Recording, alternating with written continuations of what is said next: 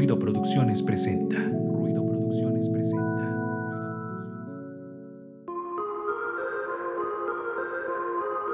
Cereza Consultores, el podcast.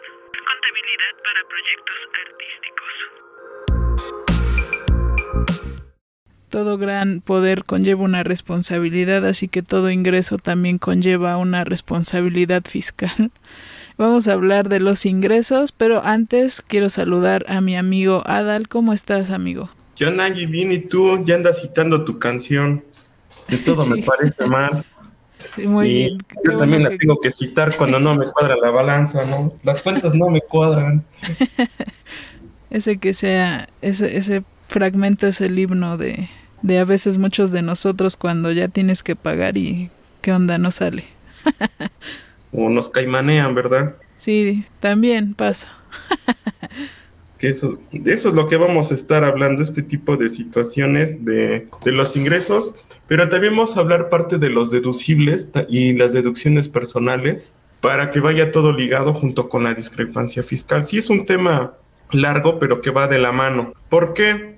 Porque como tú sabrás, mi estimada Angie, lo que llega a pasar que ustedes para tener un sustento y poder grabar sus discos o sesiones o independientemente de la disciplina que no sean músicos, sean artistas plásticos, llegan a hacer sus productos. Totalmente una independencia que es crear sus playeras, los botones, pulseras, la venta de sus discos físicos, los digitales. Y con esto utilizan herramientas que también son las plataformas digitales o lo utilizan de boca en boca, pero luego llega a suceder que hacemos la mala praxis de pasar nuestra tarjeta de bancaria y recibamos depósitos por medio de las tiendas de autoservicio, de los cajeros inteligentes y nos vamos bien contentos con nuestro ingreso, pero desconocemos totalmente cómo nos puede pegar de una manera fiscal si la autoridad nos llegase a revisar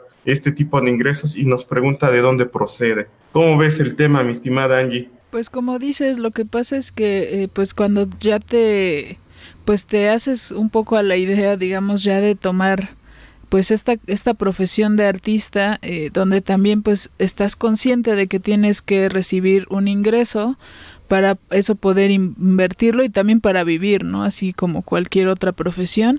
Pero como dices, ¿no? A veces se nos hace muy fácil eh, esta cuestión de, no sé, eh, sí te vendo un disco, pero si quieres deposítame como por la, la facilidad, ¿no? Como dices, de que alguien vaya a estas tiendas de conveniencia, los cajeros te depositan, pero pues al rato cuando hay que, que checar todo esto de, de las declaraciones, pues ahí empiezan los problemas, ¿no?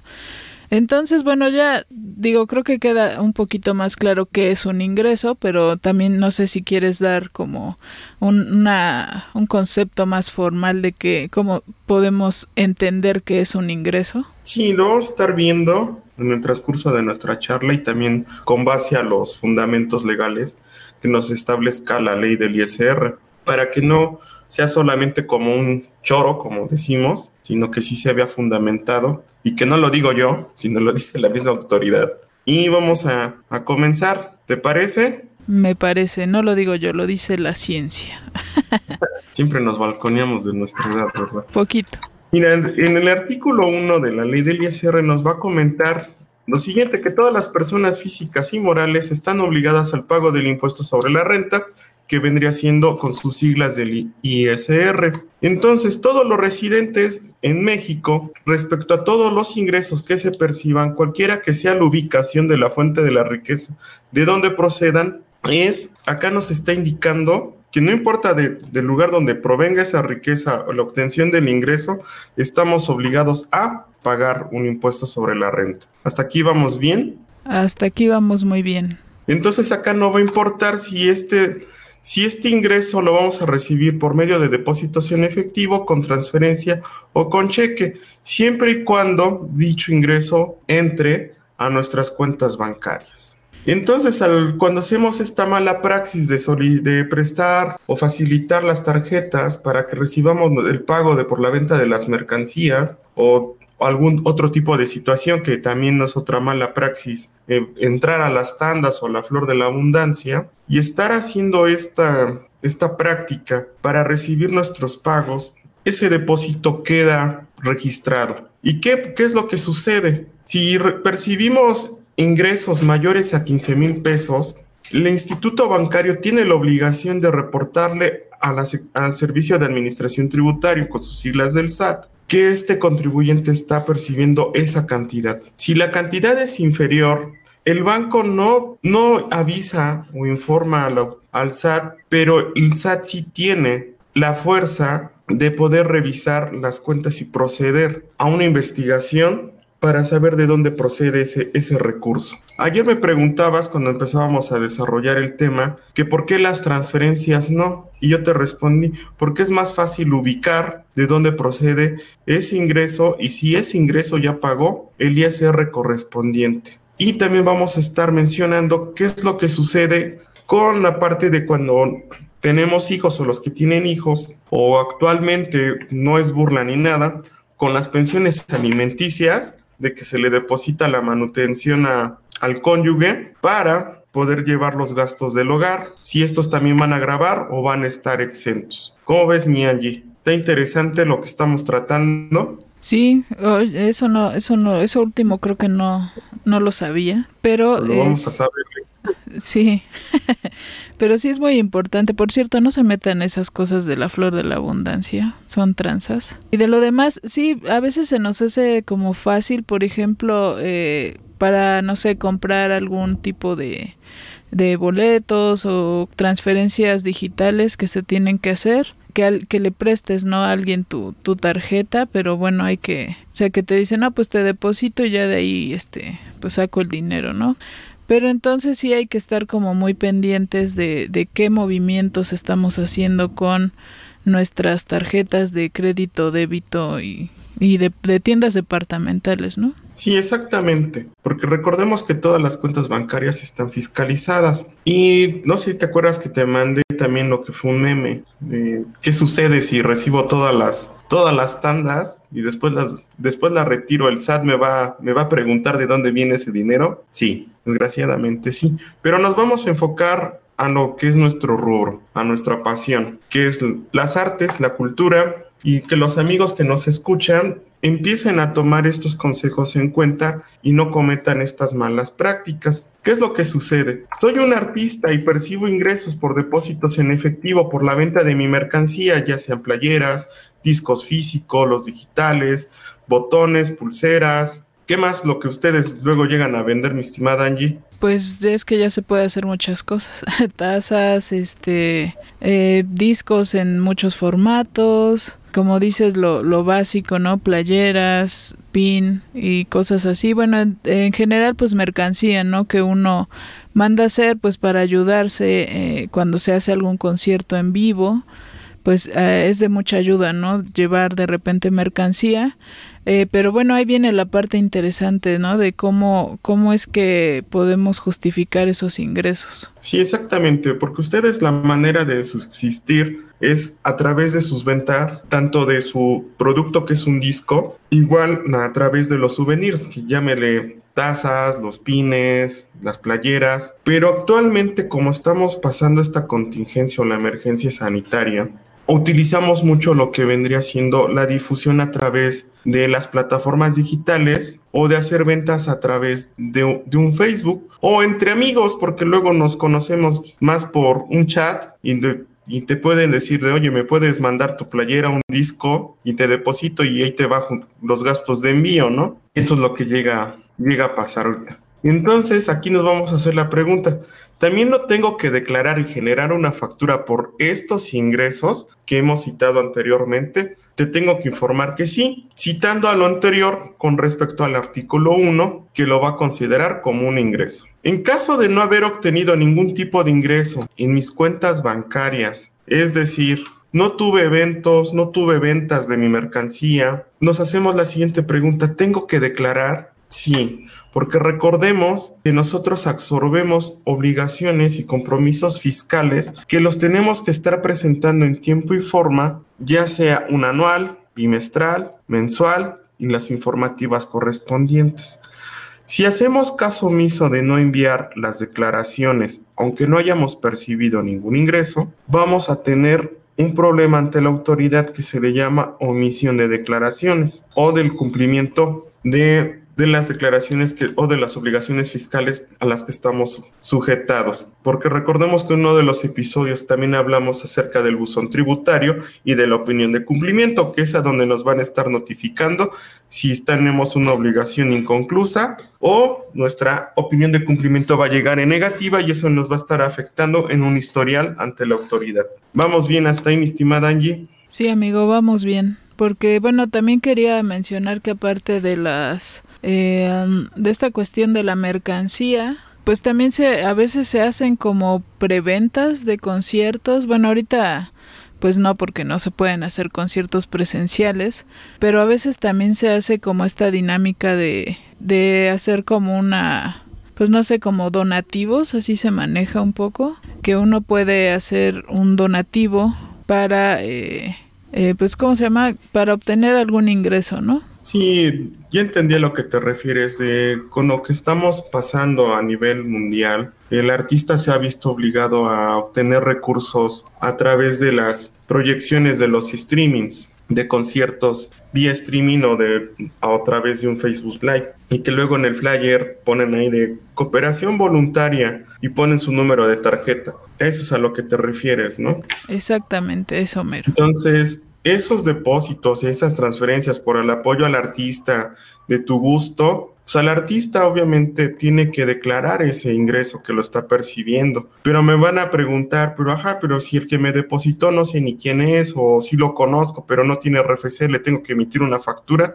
Pues vamos a hacer una factura de venta al público en general utilizando un RFC genérico. Y entonces todas las ventas que hayamos obtenido de estos ingresos por la transmisión de los conciertos en línea, en lo sumamos y vamos a generar una factura de público en general y así no, no estamos haciendo omisión de los ingresos percibidos y se están formando una factura y posteriormente va, va, a tener lo que es una declaración. Entonces así pueden estar trabajando y no tener ningún problema ante la autoridad, porque así no quedaría ningún depósito volando. Por eso es importante que conozcan estos temas. No es por darles miedo. Nadie está exento a que la autoridad nos llegue a revisar. Y nos pueden, me pueden decir, pero yo ni, ni RFC tengo. Pues te tengo la mala noticia que sí, porque al momento de que nosotros abramos una cuenta bancaria, así sea la más sencilla, llevamos nuestra documentación. Entonces el banco tiene que informar hacia la autoridad. Y al momento de la que ellos informan a la autoridad,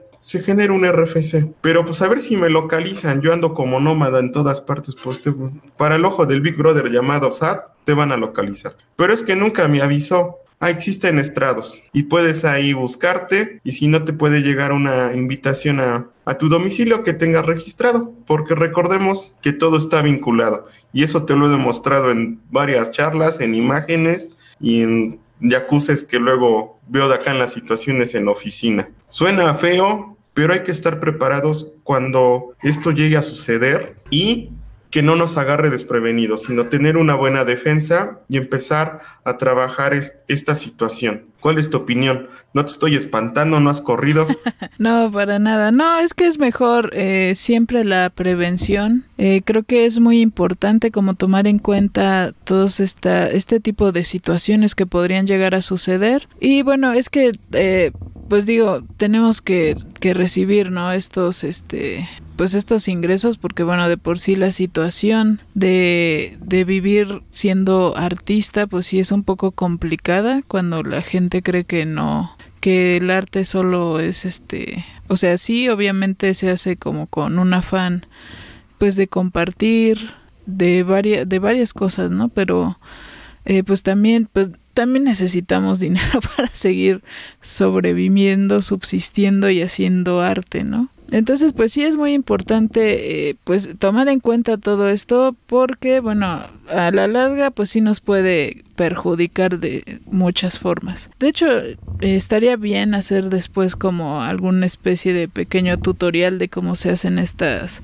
facturas de venta de venta al, al, público en general para que sepan cómo, cómo pueden manejar esos ingresos que reciben por, bueno, que recibimos, porque yo también ando en esas en esos rubros eh, de lo que recibimos de venta de mercancía o de donativos, etcétera. Exactamente, sí vamos a hacer lo que es un pequeño tutorial la ventaja es que es totalmente gratuito en, a través del portal del SAT, no se necesita ningún otro sistema y va a estar ligado con la firma electrónica que también en episodios antes ya hemos hablado de ella y del por qué es importante tenerla y en este caso lo vamos a utilizar para timbrar nuestras facturas. Y recordemos que también en el artículo 90 de la ley del ISR nos menciona que las personas físicas están obligadas al pago de este impuesto. Y en el artículo 100 vamos a encontrar que están obligadas al pago de impuesto establecido en esta sección las personas físicas que perciban ingresos derivados por la realización de actividades empresariales o la prestación de servicios profesionales. ¿Qué hemos mencionado? ¿Cómo registrarte como artista? Vas a ser una persona física con actividad empresarial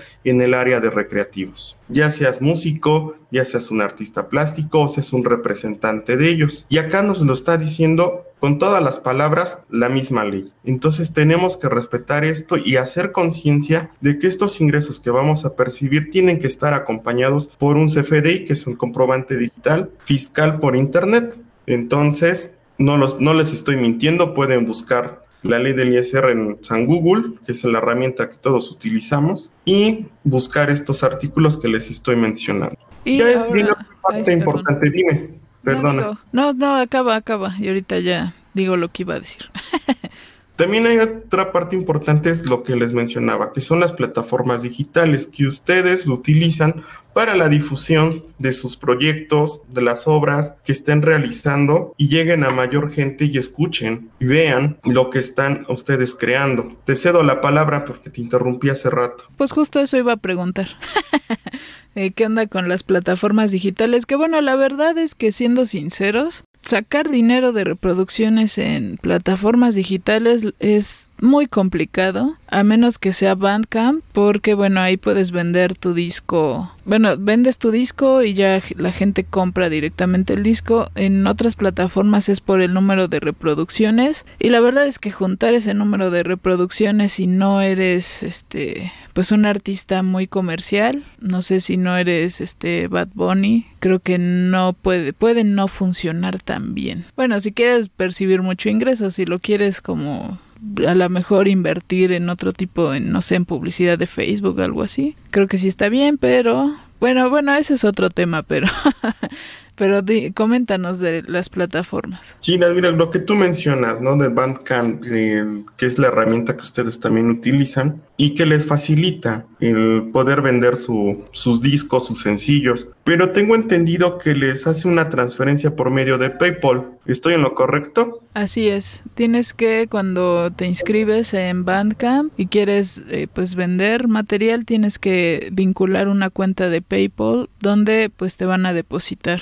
si alguien adquiere tu material. Bueno, y ellos le quitan un porcentaje de que se queda con ellos y ya a ti te depositan otro porcentaje. Excepto que sea, bueno, ahorita no sé si sigue esa campaña, pero los viernes era te, te daban el ingreso completo, ellos ya no se quedaban con nada, era como una forma de apoyo a los artistas independientes. Sí, me, me acuerdo que me habían comentado eso, pero por mira del PayPal fiscalmente no afecta. Te afecta al momento de bajar el recurso y a dónde crees que cae, a tu cuenta bancaria. Entonces, aquí estamos, aquí estamos obligados a crear una, una factura de venta del público en general por ese ingreso que estamos percibiendo por la venta de ese material a través de esa plataforma. ¿Y qué es lo que sucede con Spotify, con Deezer, YouTube, Facebook? Tienen forma de monetizar a través de las reproducciones y el número de seguidores que nosotros o ustedes lleguen a acumular. Pero aquí hay que recalcar que, las, que la función de las plataformas pues van a ser la venta del producto del servicio,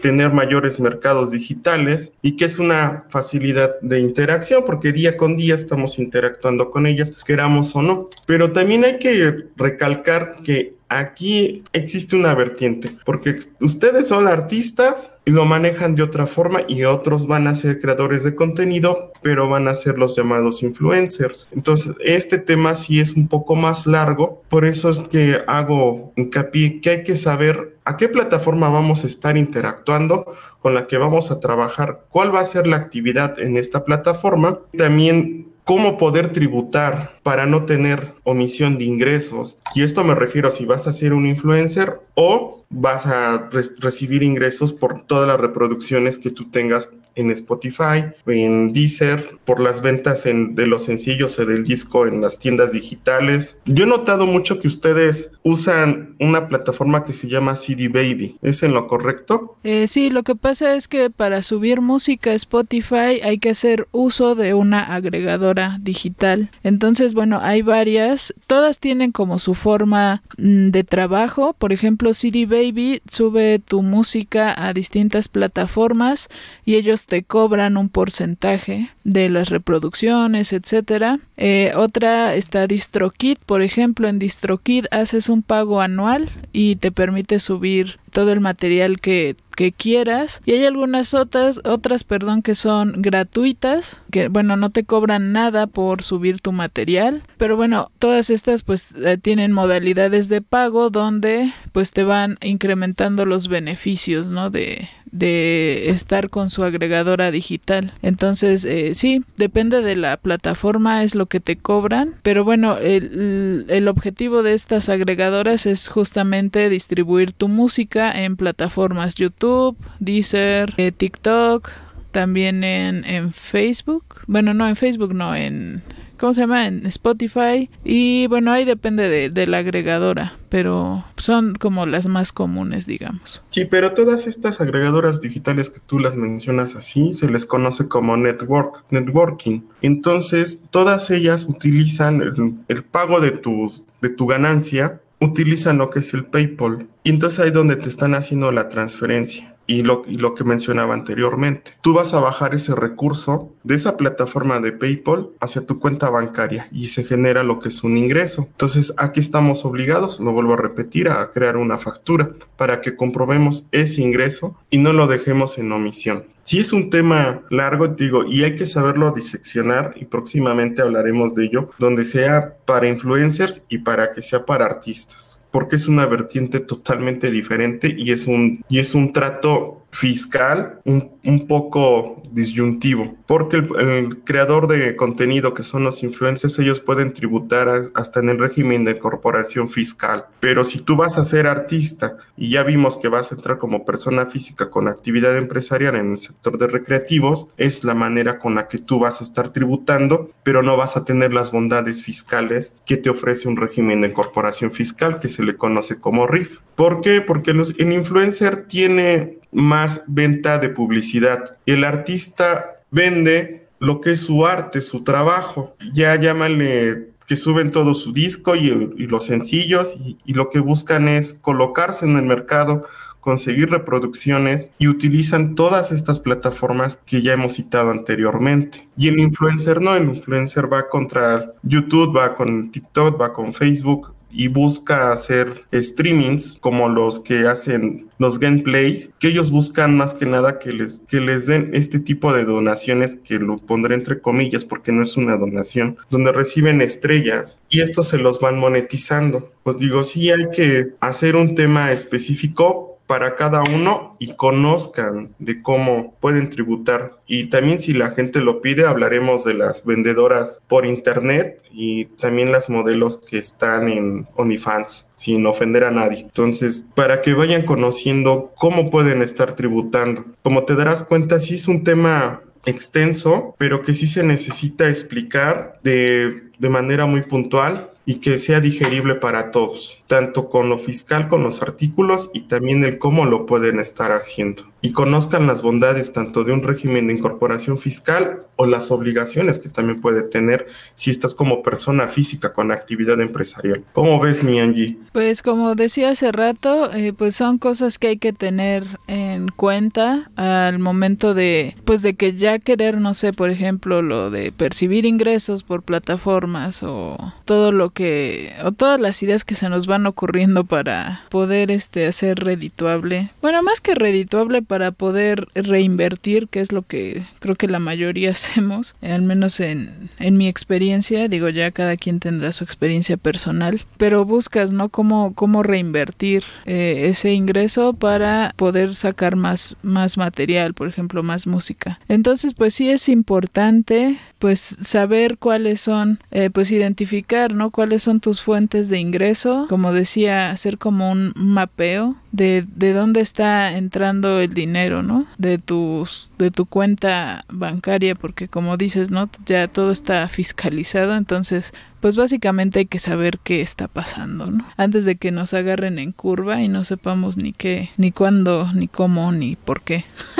sí, exactamente, porque pues, nos puede llegar una revisión y preguntarnos, ¿no? ¿Por qué estás obteniendo esos ingresos? Soy artista, ajá, y yo percibí ingresos por dichas plataformas. ¿Y por qué no lo declaraste? Lo tenía que declarar, no era gratis, ¿no? Dame informarte que no. Ay, ojalá fuera gratis, pero no.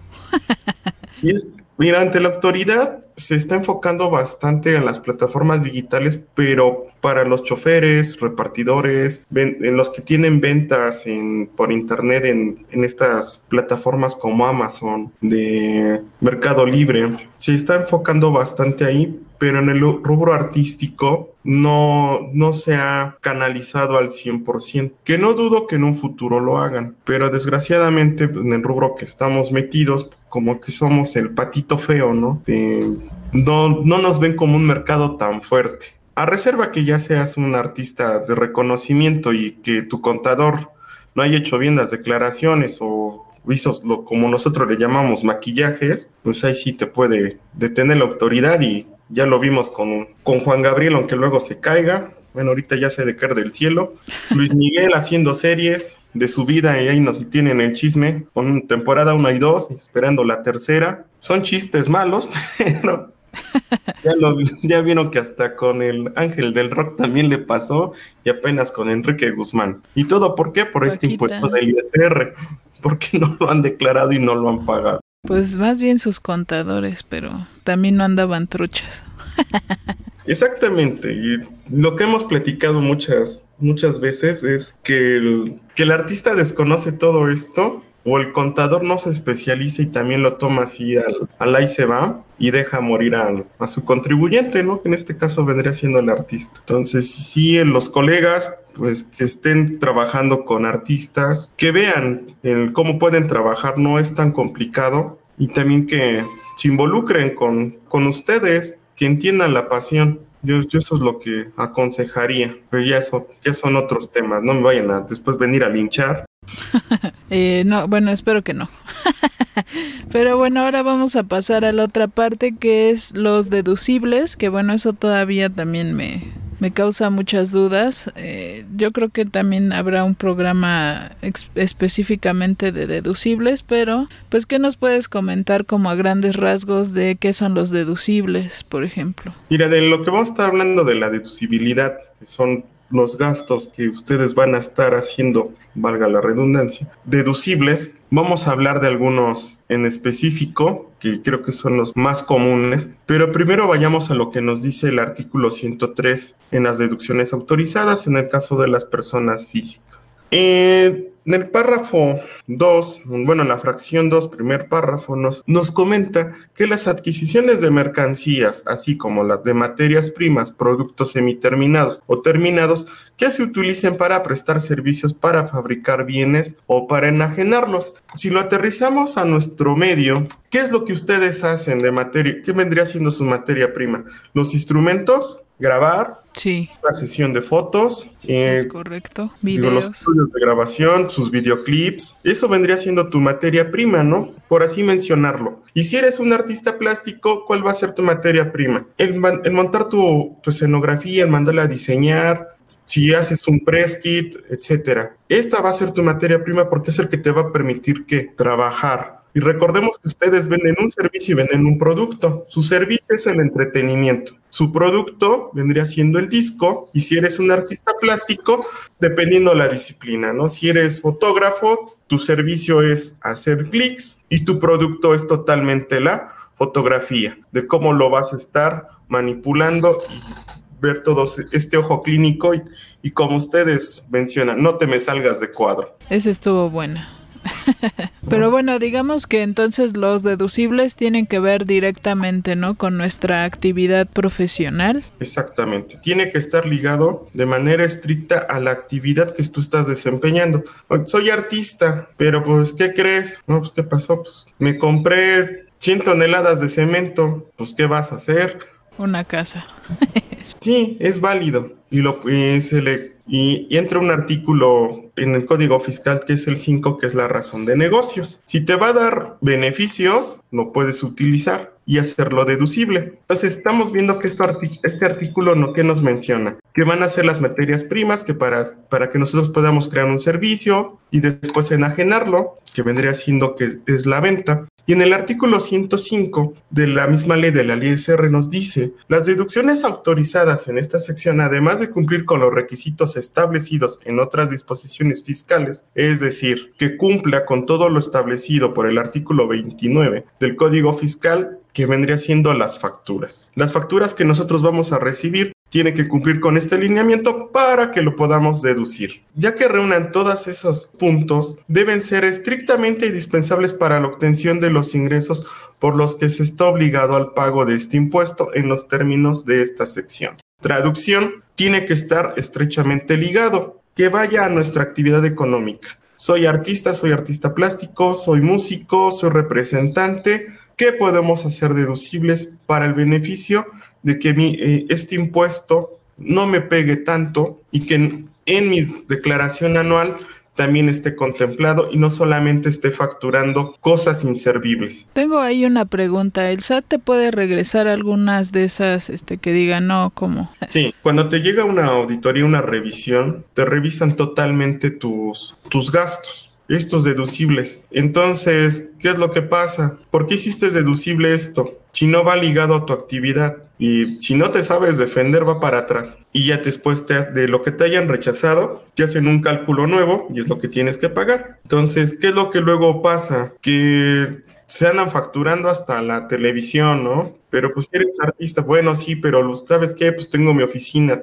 también produzco, tengo un estudio y pues está en mi lobby. Ah, bueno. Y a mí me genera ingreso porque lo que espera alguien o momento del receso, pues vemos la televisión, ¿no? Ah, ok. Pero si no sabes defender, ¿y por qué tienes tantas? Ah, pues es que las utilizo de monitor para que vean ahí la letra. Yo tienes que saberte defender. Pero si no te defiendes, sí te las pueden echar para atrás. Por eso es importante conocer los deducibles posibles que vayan ligados estrictamente a la actividad que estás desempeñando. Y ahí también la importancia de que de que tus proveedores también emitan facturas, ¿no? Por ejemplo, eh, si mandas a hacer playeras, si mandas, este, no sé si vas a grabar en algún estudio, si vas a ir a una sesión fotográfica, si vas a trabajar con un diseñador que te va a hacer tu press kit o te va a hacer tus flyers o el diseño del disco. Entonces también por eso es como importante, ¿no? Elegir eh, quién va a ser la persona que va a proveerte de ese servicio que necesitas, ¿no? Lo acabas de decir muy bien. ¿Qué es lo que sucede?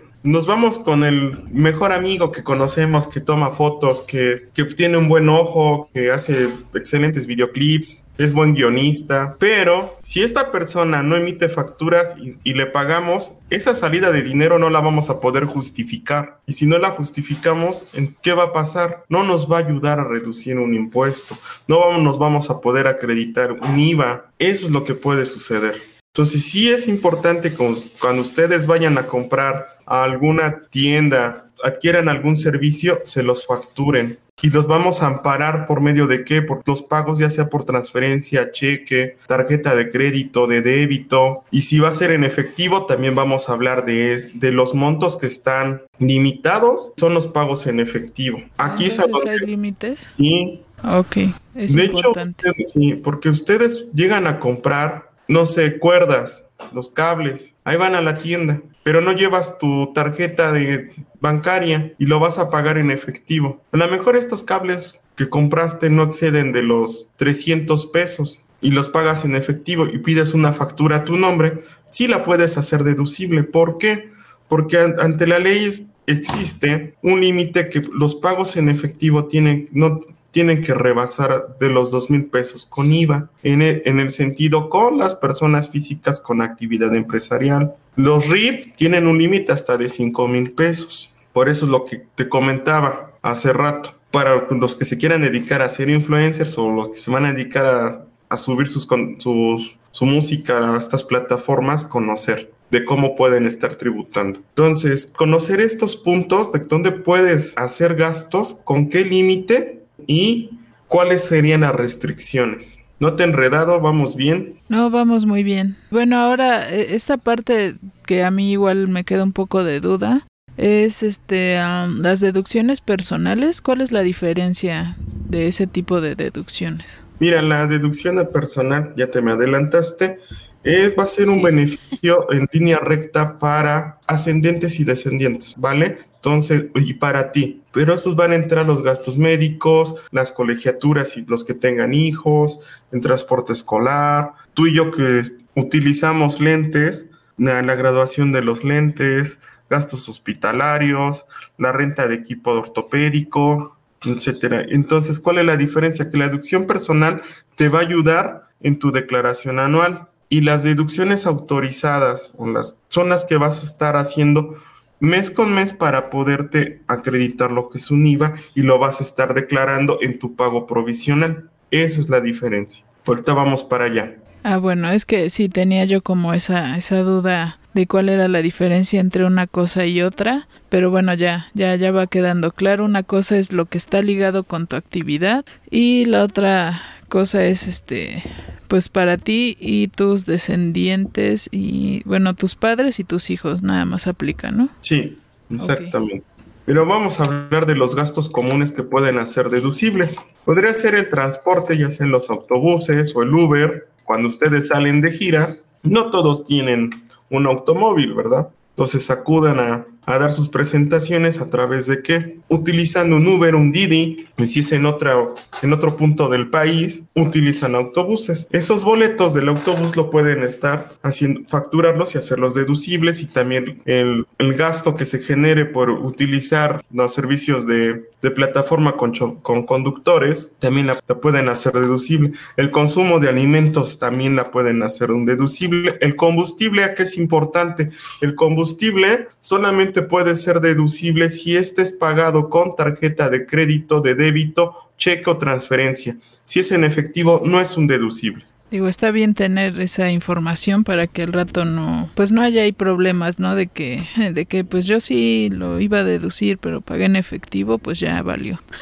Exactamente, lo que mencionabas, ¿no? De te pueden rebotar este tus gastos, sí, porque si te ven una factura que fue pagada en efectivo de un combustible, va para atrás. Pero es que me gasté mm. mil pesos en combustible, pues te gastaste. Y como dice mi mentor en del diplomado, te llamabas ahora te llamas crédito fiscal, ¿no? Bueno, no va a ser crédito, va a ser, se va a ir para atrás, no entra, no es deducible.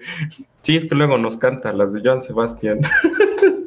Solamente entendido para poderlo aplicar con todos ustedes. Sigamos. De recargas telefónicas, actualmente como estamos, ya no podemos vivir sin el celular y pues acudimos a estas tiendas de conveniencia y hacemos las recargas telefónicas, nos da nuestro boletito y además entramos a su portal, generamos la factura y la podemos hacer totalmente un deducible. ¿Cómo ves? ¿Vamos bien hasta ahí? Vamos bien, Ada, muy bien. La papelería. ¿Por qué la papelería entra? Claro que entra, porque luego ustedes qué hacen? Se mandan a imprimir qué? Luego andan haciendo las impresiones de sus discos en blanco y negro cuando empiezan y hacen sus pininos de sus primeros materiales y los demos. Entonces, este tipo de gasto de, de papelería, ya se llámese plumones, las hojas de papel bond, de, ¿qué más? Del clips, etcétera, tapiceros, pues lo puedes hacer un deducible. O si ir a comprar, por muy fresa que te veas en, un, en, en esas tiendas que empiezan con Office y más, entonces que no nos vayan a meter goles, puedes pedir una factura y hacerlas un deducible en tu contabilidad. Los artículos de limpieza también entran, que vendría siendo comprarte tus, tus pinoles. Entonces los productos de limpieza también van a entrar este, a esta área. El gel antibacterial, ni se diga, ¿no? La compra de sanitizante, los tapetes,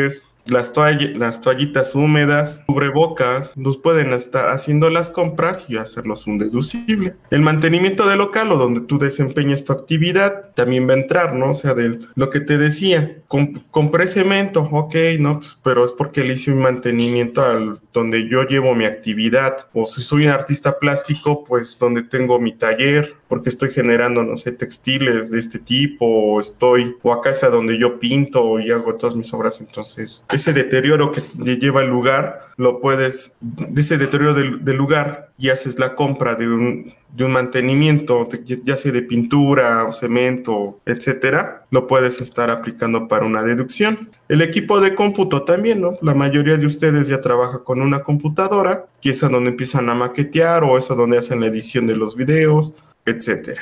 Y es a donde trabajan, ¿no? y se conectan al mundo de la red. Pero nos vamos a ir a los gastos específicos de los artistas. Algunos ya los había mencionado en la charla.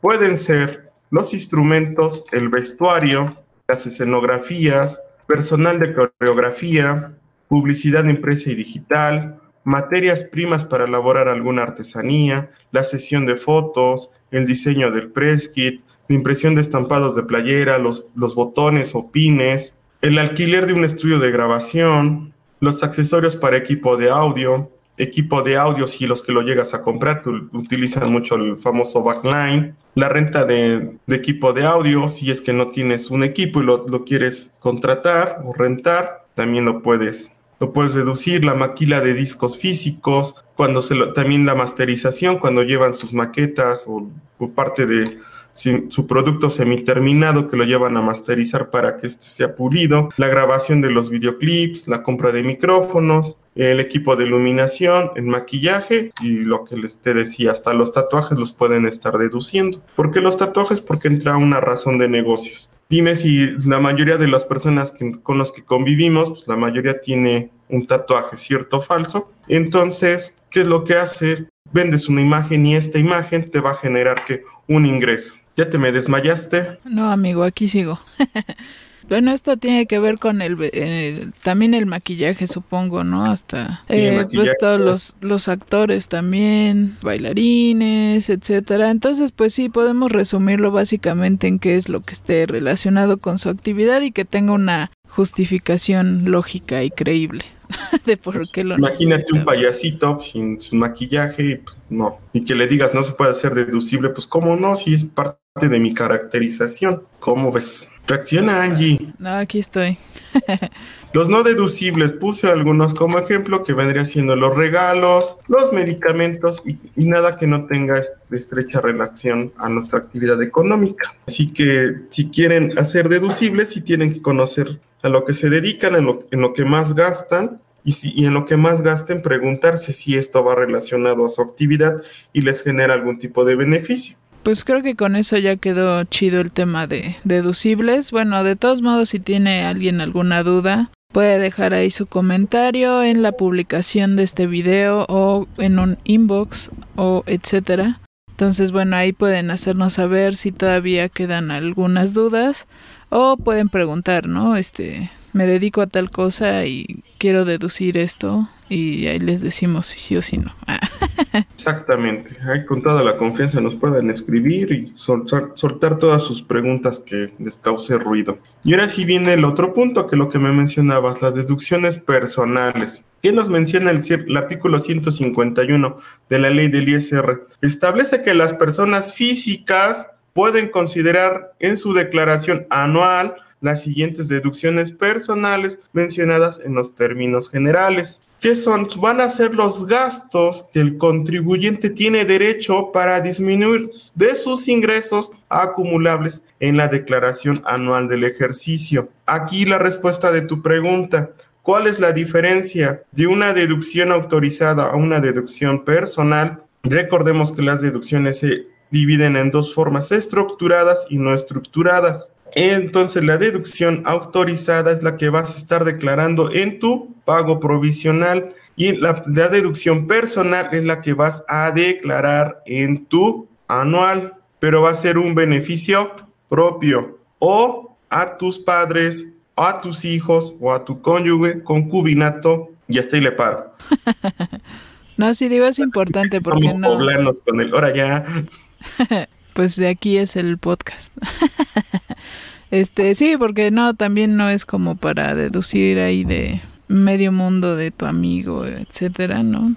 Solo es aplica en el contribuyente y hijos, esposa, concubina, sus padres y ahí le paramos. Exactamente. Y también mencionando parte de, de mi mentor en el diplomado, una vez nos hizo la pregunta que si los hijos adoptados entraban, pues alguien dijo que no. ¿Tú qué opinas, sí o no? Pues sí, ¿no? Legalmente son tus hijos. Exactamente. Ante la ley son tus hijos, no tu sangre, pero son tus hijos. Entonces sí entran estas en las deducciones personales. Aquí otra pregunta. Como no se da en nuestro país, ¿verdad? De, de que los matrimonios no duren y los hijos del primer cónyuge y los hijos del segundo cónyuge, es decir, se juntan, se, ¿crees que entre ahí la deducción personal o no? Ah, esa sí está más difícil, pero ah, no lo sé. Creo que no.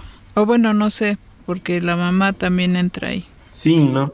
Sí, sí, si te casas por todas las de ley y, y sí, cuando los hijos del otro cónyuge empieza a llevar tu apellido. No, si no cumples con esto, pero sí, si la mamá se, solamente se hace cargo de sus de su sangre directa y el papá igual se hace cargo de su sangre directa. Mm, ya.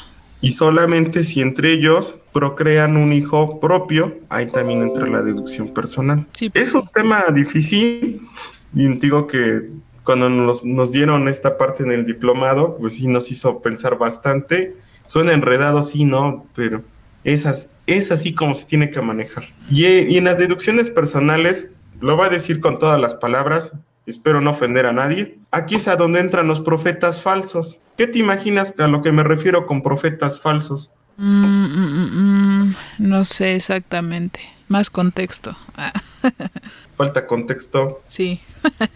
Aquí es a donde entran los falsos profetas, y haciendo burla el falso Mesías. Aquí muchos abusan del contribuyente, que les dicen, yo te hago tu declaración anual y te voy a conseguir devolución, porque es a donde abusan por las deducciones personales. Hace años, más o menos como por el 2013-2014, hicieron alteración en la declaración anual poniendo RFCs de médicos para obtener una devolución. ¿Qué pasó en el 2021? Pues de seguro se las retacharon. No, son cinco años, ajá.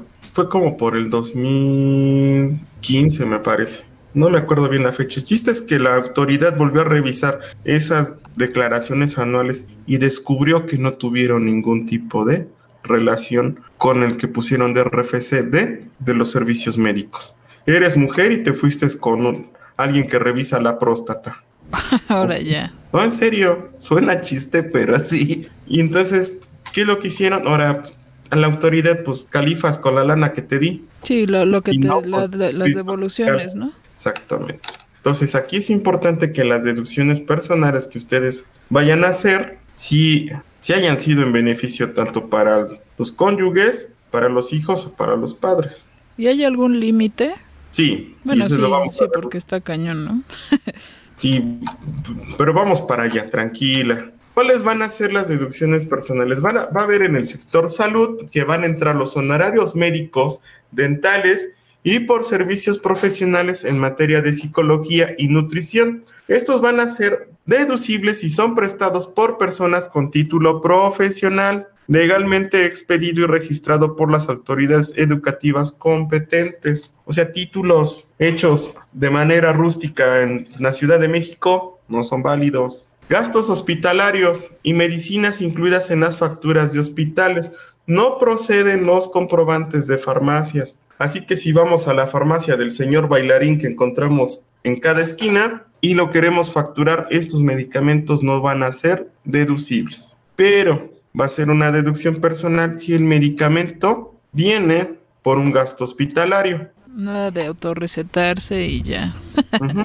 Sino tiene que ser un gasto hospitalario que te hayas quedado internado y te dieron una administración de tus medicamentos. Si estos fueron facturados, entonces sí es un deducible. Sí es deducible para tu declaración anual. También los honorarios de enfermeras, análisis, estudios clínicos. Las pruebas de COVID, que es la moda ahorita, ¿crees que sea una deducción personal? Pues sí, ¿no? Exactamente. La compra o alquiler de aparatos para el restablecimiento o rehabilitación del paciente también va a ser una deducción personal. Las prótesis, y aquí en otra parte, la compra de lentes ópticos graduados para corregir defectos visuales va a tener un límite de 2.500. Así que si nos compramos unos lentes super nice y rebasan este límite solamente hasta los 2.500, la autoridad no los va a reconocer. Los Ray-Ban. No digas marcas que nos van a meter gol. Ah, sí es cierto. Bueno, ojalá para que nos busquen.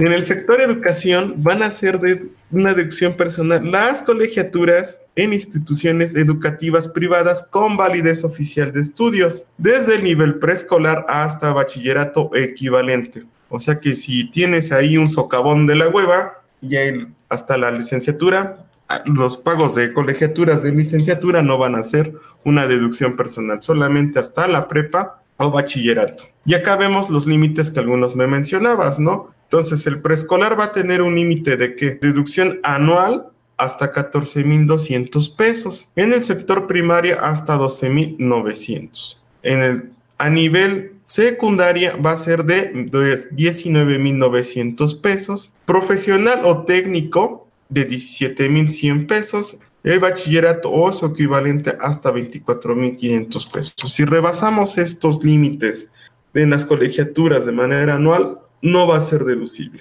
Entonces, aquí se tiene que hacer un tipo de estrategia y el día que tengan una duda, me pueden venir a consultar y les puedo explicar cómo lo pueden hacer y no rebasar este límite. Y por ejemplo, si yo tomo clases, si me meto a estudiar, al, etcétera, algún curso, ¿eso entra como deducción personal o deducción? Entra como deducción autorizada, no es una deducción personal, porque tú te estás especializando. Tú, tú, Angie, te estás especializando. Ah, va, va, va, sí, ya.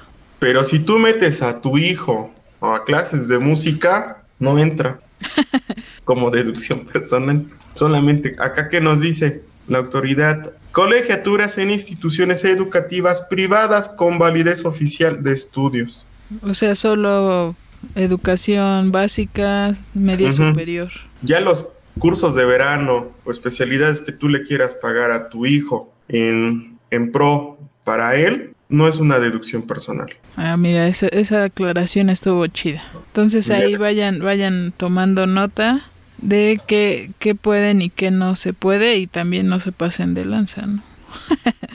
¿Qué nos dice la autoridad? Para hacer efectivo este beneficio, que lo que estamos hablando de las deducciones personales en el sector educación, requieres contar con el comprobante de pago correspondiente y cuando realices pagos en un mismo ejer- ejercicio fiscal por una misma persona, por servicios de enseñanza correspondes a dos niveles educativos, el límite anual de educación, de deducción que puedes disminuir es el que corresponde al monto mayor de los dos niveles, independientemente de que se trate del nivel que concluyó o en el que inició. ¿Ya viste? Entonces, Sí, si pues, tienes sí dos chavitos y uno va en, se quedó en sexto y el otro ya pasó a secundaria, vas a tomar el, el más alto, que es el de secundaria. Ok, bueno, hay para toda la gente que tiene, que ya tiene hijos, pues también tómenlo en cuenta. Y pues ya eh, vamos con el último tema, no sé si te parezca. De acá digo que viene un límite. Dice, respecto al último párrafo del artículo 151 de la ley del ISR, el monto total de las deducciones que podrán efectuar los contribuyentes en los términos de este artículo, entre paréntesis 151, no podrá exceder de la cantidad que resulte menor entre cinco salarios mínimos generales elevados al año o el 15% total de los ingresos del contribuyente. Es aquí a donde te digo que entran los falsos profetas que le dicen, te, te consigo la devolución y se pasan. La autoridad te dice, solamente de tu total de ingresos, yo te voy a poder hacer un 15% para poder hacerte una devolución, o bueno, no devolución, más bien de la parte de este límite para tu declaración anual en beneficio de las, de, de las deducciones personales. Y o sea Entonces, que si alguien llega y les dice eso, no le crean. no, porque ahí está, en, eh, como siempre, Adal cita los artículos donde pueden encontrar esta información. Y pues es muy claro, ¿no? No, no hay forma de que intentes como que ahí hacer chanchullo porque pues te van a caer tarde o temprano. Estamos en el ojo del Big Brother, recordémoslo. Ahora sí, ¿cuál es el último tema? Pues la discrepancia fiscal. Yo me voy porque este es el que da miedo. Pues básicamente, a ver, no sé si entendí mal, pero la discrepancia es cuando gastas más de lo que ganas. Sí, ¿qué nos menciona? La discrepancia fiscal es cuando en un año calendario, es decir, los 365 días del año, un contribuyente, persona física, realiza gastos e inversiones superiores a sus ingresos, por lo que tendrá consecuencias de conformidad en el, de lo que cita el artículo 91 de la ley del ISR. Y eso no de la autoridad, ¿de dónde sacas para tener estos gastos? No, pues es que me dio chamba a un cuñado, y, pues, dale, me, me dio una lana, ¿y por qué no la declaraste? ¿Lo tenía que hacer? Sí. ¿Ves por qué es importante que no hagamos omisión de los ingresos para que vayan a la par, tanto tus ingresos como tus gastos? Y así evites caer en una discrepancia fiscal. Vuelvo a repetir, todas las cuentas bancarias están fiscalizadas. O abusen del buen fin, que también es ahí donde luego me los andan ahí atorando, de que van y compran. Y luego, pues me da factura. Sí. Y empiezan a facturar. Todo el SAT lo sabe. Entonces, pónganse abusados. Si te vas a comprar algo, págalo en cash.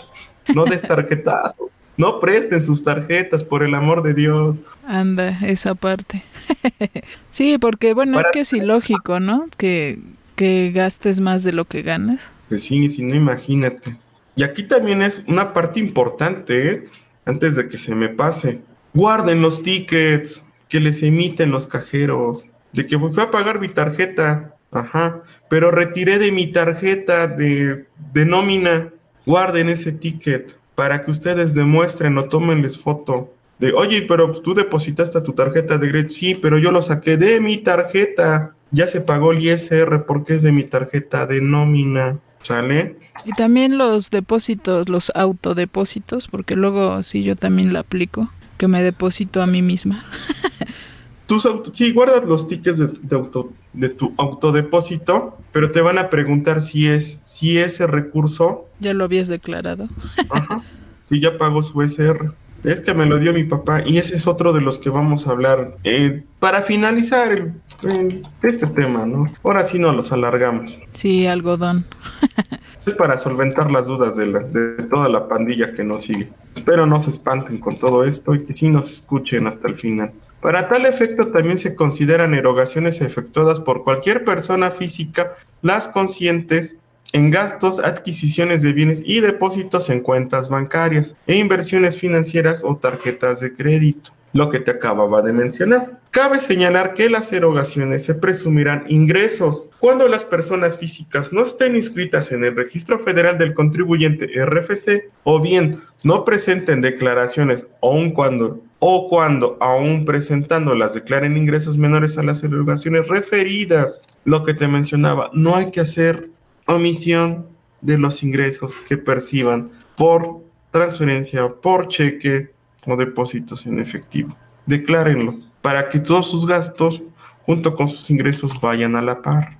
Y aquí es otro del punto que digo. Cabe mencionar que no se van a considerar depósitos del contribuyente cuando se efectúen en cuentas que no sean propias, que se califiquen como erogaciones cuando se demuestre que dicho depósito se hizo como pago por la adquisición de bienes o de servicios o como contraprestación por el otorgamiento de uso o goce temporal de bienes para realizar o para realizar inversiones financieras. Es decir, cuando hacemos compras, gastos, pero estos van a estar amparados por una factura de nuestro proveedor. Otro punto que hay que considerar que es el traspaso entre cuentas del contribuyente. Si tú te vas a autodepositar, es mejor que si tienes dos cuentas, pues que te hagas una transferencia. Y si te vas a autodepositar en efectivo a través de un cajero inteligente, conserves tu ticket. Y que sustentes de dónde obtuviste ese ingreso o si te lo dio algún familiar, no sé, como un regalo, etcétera. Pero sí conserven ese ticket para que en un futuro se puedan defender. Ah, sí, fecha tal, acá tengo mi ticket, yo fui el que fui a depositar. Traspaso entre cuentas de cónyuge de sus ascendientes o descendientes en línea recta de primer grado. Aquí es lo que te mencionaba. Si yo a mi cónyuge le deposito para la manutención del hogar, no se va a considerar para ella un ingreso a declarar porque es un apoyo entre cónyuges y solamente hay que saberlo sustentar. ¿Qué es lo que pasa? Que muchos vienen a estudiar también de otros estados o de otros municipios aquí a Puebla y lo que hacen es depositarle al hijo, a la hija, para que él pueda pagar lo que vendría siendo sus rentas, su sustento de día con día. Le puede afectar al hijo o la hija estos depósitos si le llegan a revisar, sí, pero si se comprueba que estos depósitos, transferencias, los está haciendo un padre de familia por apoyo, se puede desvirtuar y más si existe un sistema contractual. Suena feo aunque sea familia, pero para poderse defender pueden hacer un, un contrato donde el padre va a estar dando este apoyo para la manutención de su hijo o de su esposa y así no caer en un delito fiscal o que en un futuro se vuelva en una multa. Y lo que te mencionaba al inicio de nuestra charla, cuando existen pensiones alimenticias, porque la pareja ya se separó, en este artículo 93 de la ley del ISR no va a ser un ingreso por declarar, ni va a ser acumulable, porque va a existir desde la parte jurídica que el cónyuge o excónyuge está aportando para la manutención del hogar de sus hijos. Y en sí no le va a afectar al tercero que le está depositando. Entonces no se tiene que hacer ningún tipo de factura ni de algún tipo de ingreso. Que no va a ser un ingreso acumulable. Simplemente es un apoyo y hay una forma jurídica para poderse defender. Sí, pues todo este tipo de, de cosas pues tienen su sustento legal que pues tiene forma de justificarse, pero las cosas que sí no tienen justificación, pues mejor no hacerlas. Exactamente. Los ingresos determinados por discrepancia fiscal se considerarán omitidos por la actividad preponderante del contribuyente. Asimismo, se generará presunción de ingresos para el contribuyente en el caso de omisión en declarar préstamos o donativos. ¿Qué es lo que sucede? Préstame, prestas, te pago tal día y te depositan. Ahí como lo pueden defender, que hagan un pagaré. Y hay que informarlo también en la, en la declaración anual si es que recibimos algún tipo de préstamos por un tercero o por una institución bancaria. Y si es un donativo, hay que ver el donativo de dónde procede. Si, si es entre hermanos, sí paga cierto impuesto.